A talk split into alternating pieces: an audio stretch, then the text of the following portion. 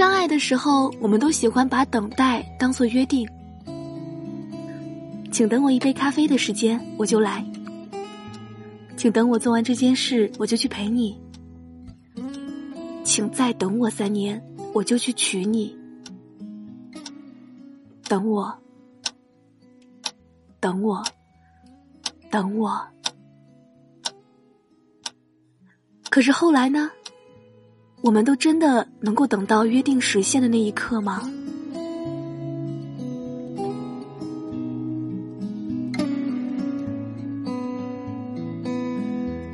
文字激动心灵，声音传递梦想。听众朋友们，大家好，您正在收听到的是月光浮语网络电台，我是主播佳丽。很开心又在周一的时候与大家准时相约。今天给大家分享的文章呢，来自作者元素。我等你，不是因为你一定会出现。我想，我们每个人或多或少的都曾经等过人，不管对方是因为有意还是无意。我相信，没有多少人会喜欢等人的感觉。至少佳丽是特别不喜欢等人的，因为等人的那一瞬间，我总会觉得特别没有安全感。可能吧。等人从来都不是一件好过的浪漫的事，但是，我等你是因为我愿意。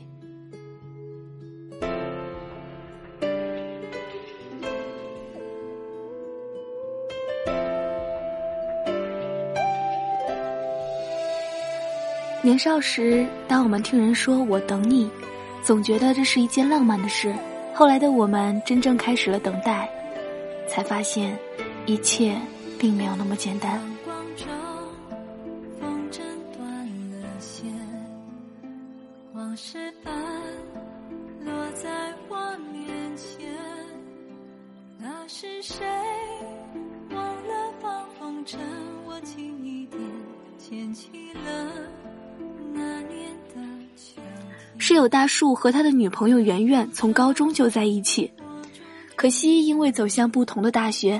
开始了漫长的异地恋。谈异地恋的人就像手机养了个宠物，机不离身。读大学的这些年，大树几乎每时每刻都在打电话。他会边走路边跟圆圆通话，边看电视边打电话，边跟他讨论剧情。甚至就算是大冷天的时候，当我们都已经早早的熄了灯准备睡觉，他还是会偷偷的从床上爬下来。穿着单薄的睡衣跑到宿舍楼下去打电话。别说旁人了，也许连他们自己都说不清楚到底讲了多少通电话。但是我有一句话最常听大树挂在嘴边：我等你。圆圆，我们校园里竟然有一片向日葵花田，等你来了，我们去那里拍照。圆圆，别难过了。等放寒假了，我们就见面了。圆圆，你放心去忙吧，我我等你。我等你，我等你，还是我等你。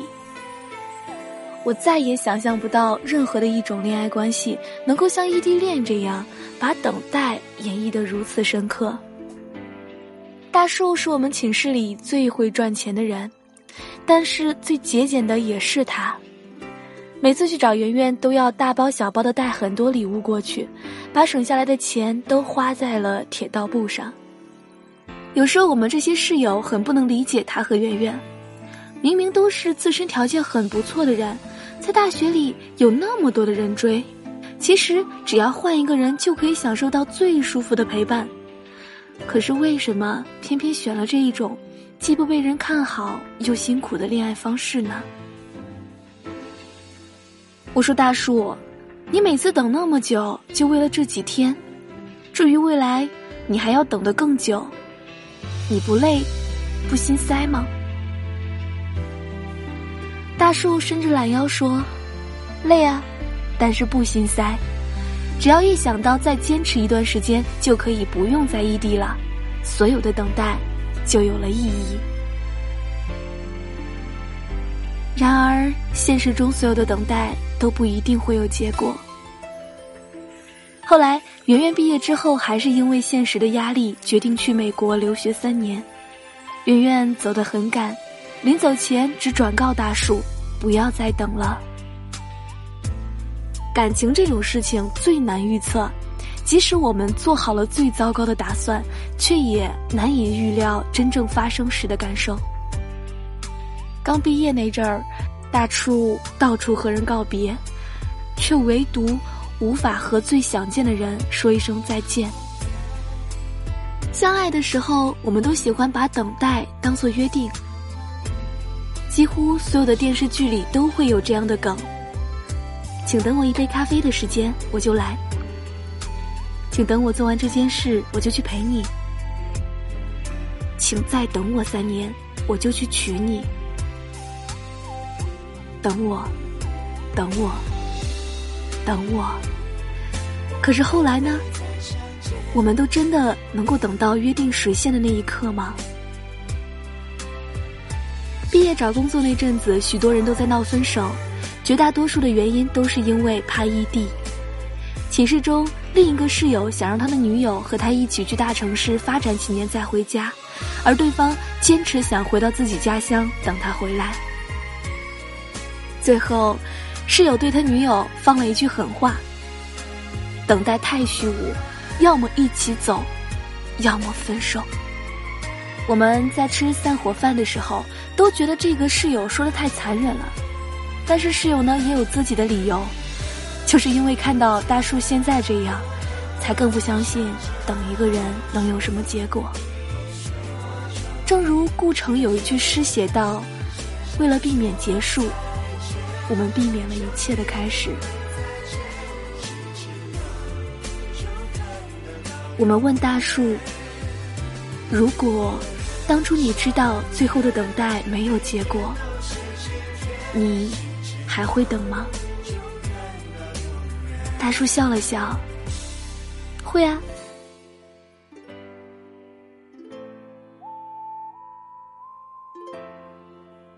之所以难，就是因为受到的现实威胁多。几乎每一个异地恋的人都知道，这种恋爱走到最后的几率小。世事难料这一点，他也一开始就明白。毕竟是亲密的爱人。就算最后再怎么瞒，他怎么可能不会有预感呢？尽管如此，他还是忍不住去等，并不是觉得一定会等到他，也不是想拿约定去绑架对方，亦或者换取什么，只是因为当我们认定一个人的时候，等待就会像身体需要心跳和血液一样，让我们毫无意识的等下去。所以我等你。只是因为在这漫长的时光里，那个人是我们所有感情和思念的归宿，所以我等你。只是因为是你，所以我等。若你犹豫着要不要继续等的时候，多半不是现实的问题，而是自己心里有没有认定他。等待从来不是一种约定，也根本没得选择。等待，依旧是。爱情本身，不是所有的爱都需要通过牵手来证明。虽然圆圆和大树在一起的时间算起来似乎一年都不到，但是因为等待的漫长，他们才比常人更加用力的去爱着对方。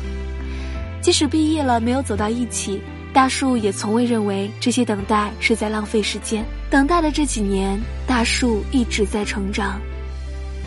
大叔和圆圆一起开的平面设计室，在学校里一个月就赚了好几万，他们旅游的经费都是由此而来，他们呢也因此去过了不少地方。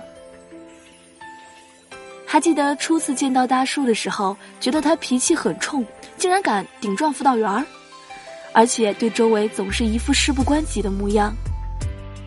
后来不知道什么时候起。我也常常会看到他在主动的帮陌生人的人提行李，他开心的时候来大家一起吃饭喝酒，难过了也会笑一笑。还有很多很多变化的地方，去健身、学摄影、看画展，都是因圆圆而起。大概是因为圆圆出现在他人生最快速成长的几年吧，大树所有的兴趣甚至养成的性格都有圆圆的影子。毕业之后，因为专业的相同，我和大树正好在同一个城市，继续成了室友。大树依旧习惯一周三次去健身房，周末背上单反拍拍照。我纳闷儿，他为什么在给人拍照的过程中，明明认识很多模特，却为什么还单身着？有一天，借他手机看天气时，才发现，原来他的手机里一直设置着美国的天气。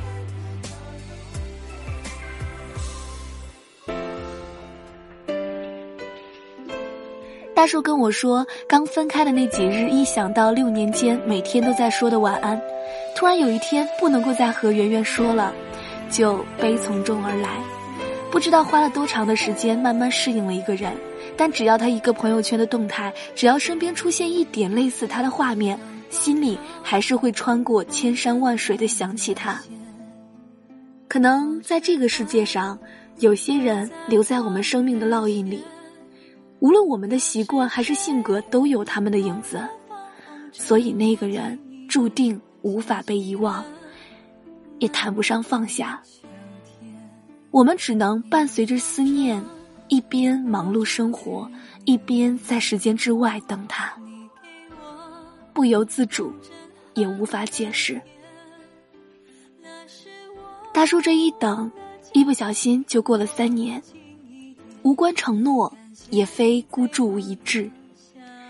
他对我说：“其实他自己从来都没有反应过来，原来他自己已经等了三年。最初，我们和大叔自己都以为工作的稳定下来之后会相过几次亲，然后时间差不多了就会马上结婚。然而，事实是他接触过其他人，但最后还是没成。直到圆圆回来了，机缘巧合，他们重新见面。”没过多久就结婚了，我们感到很惊讶，却也觉得很正常。通常现实让我们记住的等待，大多是付诸光阴，却郁郁而终。我看过太多将等待绑上其他目的的人，一旦最后等不到想要的结果，幼稚的就像小孩子得不到玩具一样闹脾气，或者如电视剧里失恋的角色，等不到就会哭得死去活来。但对于大树来说，就算最后圆圆没有回来，我们也都相信他能够找到真爱。真正美好的等待是不执着于结果，也不困于承诺，而是在漫长的时光里，心里安静美好的住着一个人。他没有造成生活与成长的阻碍，他只是让悲伤与思念都有了可以当做终点的归宿。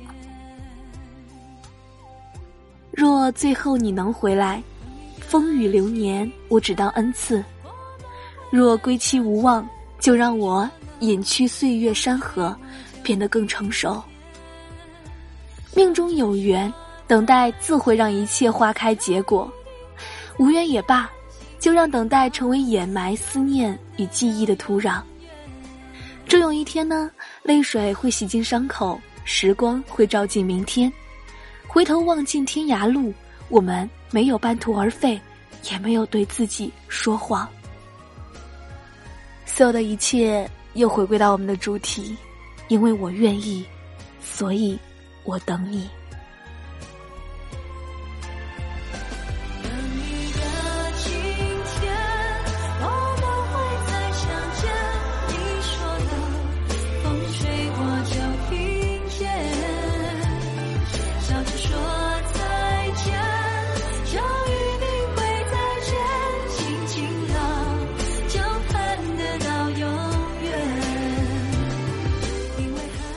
好了，这个故事弯弯绕绕，还是回到了一个比较圆满的主题上。像大树的等待，他最后终于等来了圆圆。但是我们的生活中有很多的等待是最后无疾而终。但是对于一直在等的人来说，也许有一个可以思念、可以等待的人，也是比较幸福的吧。其实佳丽并不觉得等待浪漫。但是家里却觉得等待也算是一件比较幸福的事情，因为你至少有人可以等。